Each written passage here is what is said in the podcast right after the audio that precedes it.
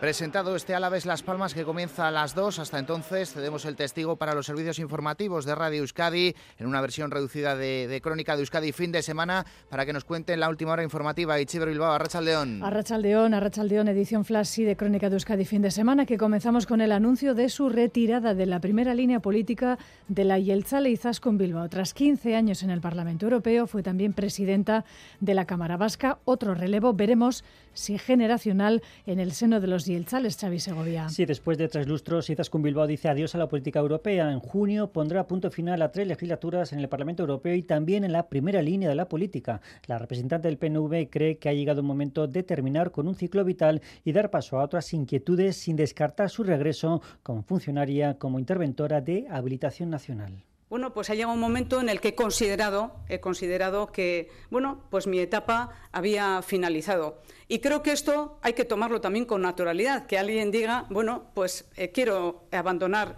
esta etapa porque creo que, bueno, pues eh, ha llegado el momento. Aún no ha decidido qué hará a partir de verano, pero sí que no será estar en la primera línea política.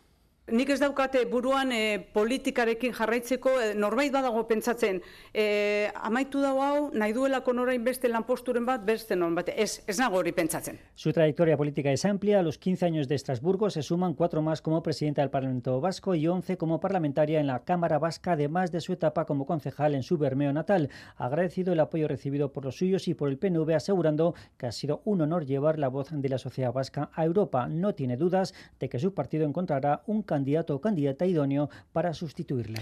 Gracias, Xavi. Los resultados del último informe PISA debate nuestra tertulia parlamentaria. Informe que, al igual que en otros países de nuestro entorno, refleja un empeoramiento en los resultados en los tres aspectos ciencias, mate y comprensión lectora de los jóvenes vascos. Bajada condicionada por la pandemia, sí, pero que preocupa a los partidos quienes miran a la futura ley de educación. Agustín Serrandía.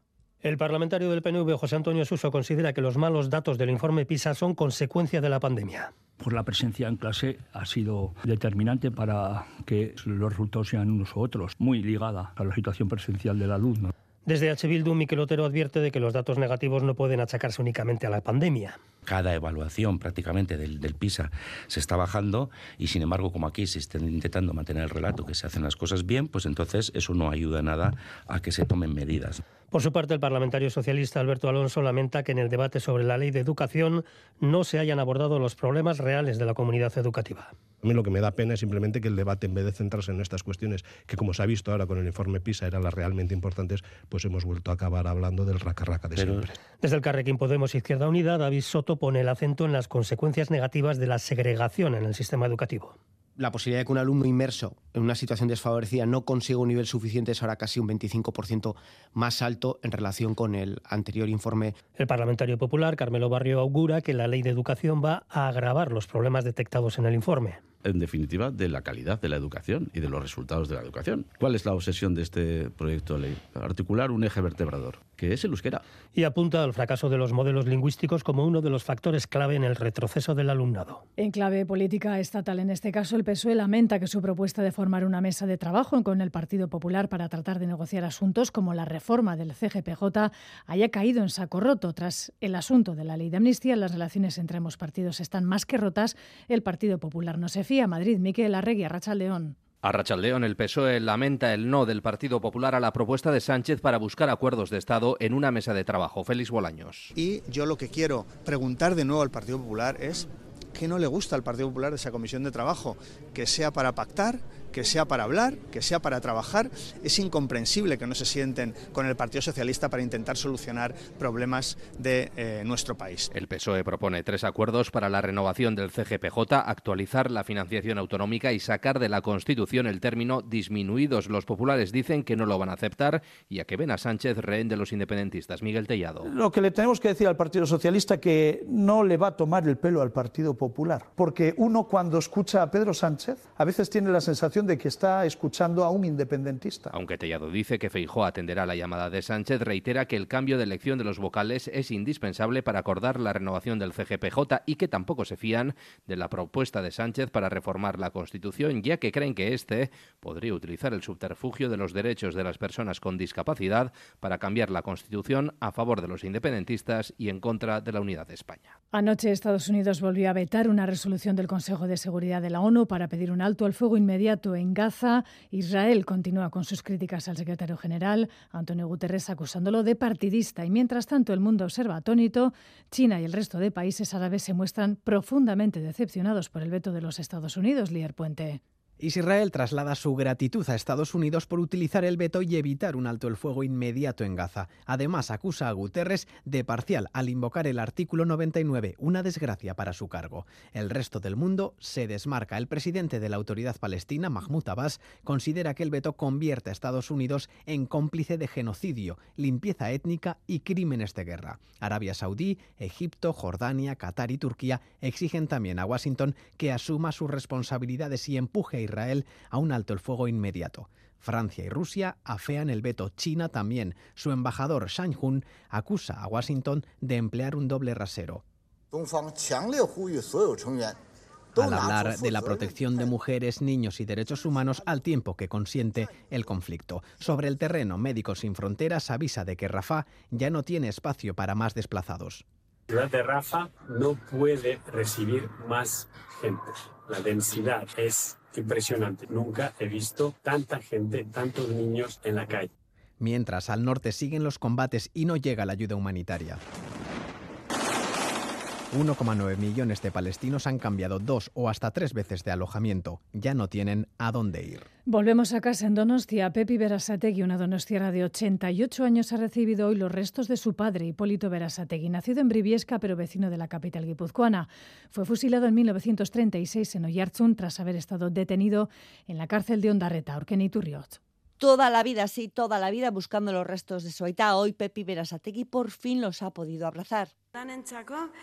Eskerrik asko. Eta guain, a ber, beste atzukea saltzeian. Eskerrik asko.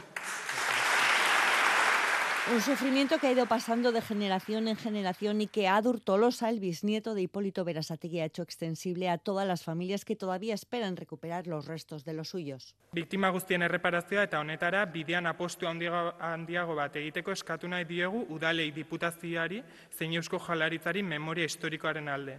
Hipólito Berasategui era miembro de UGT. A los tres días de encarcelarlo en la prisión de Ondarreta lo fusilaron y su cuerpo fue hecho desaparecer con los de muchos otros presos.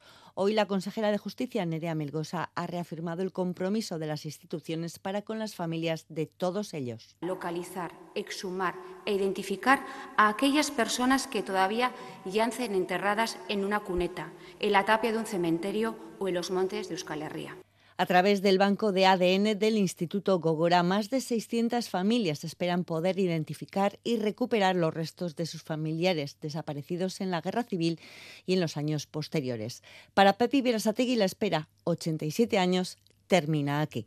Miramos ahora Durango Coasoca, ambiente algo más tranquilo hoy que ayer. Hoy se ha dado a conocer el ganador o ganadora de la beca de creación de la Asociación Gerediaga y el Ayuntamiento de Durango, Landaco Cunean, Esther Molera, Garracha León. La fantasía de las integrantes de Miarramiao se ha hecho realidad hoy al ganar la sexta beca de creación con su proyecto Argizagi, Subiak Adiskidetasunerantz, una serie de animación para niños y sus familias.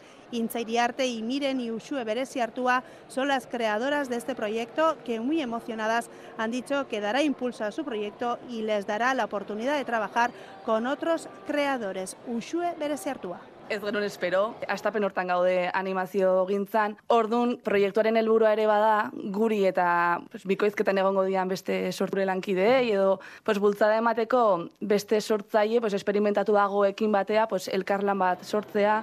Otro proyecto que hoy ha visto la luz ha sido la completa antología poética de Lizardi que ha presentado Euskaltzaindia, donde se pueden encontrar dos poemas inéditos, Abiacho y Goiz Ibilce.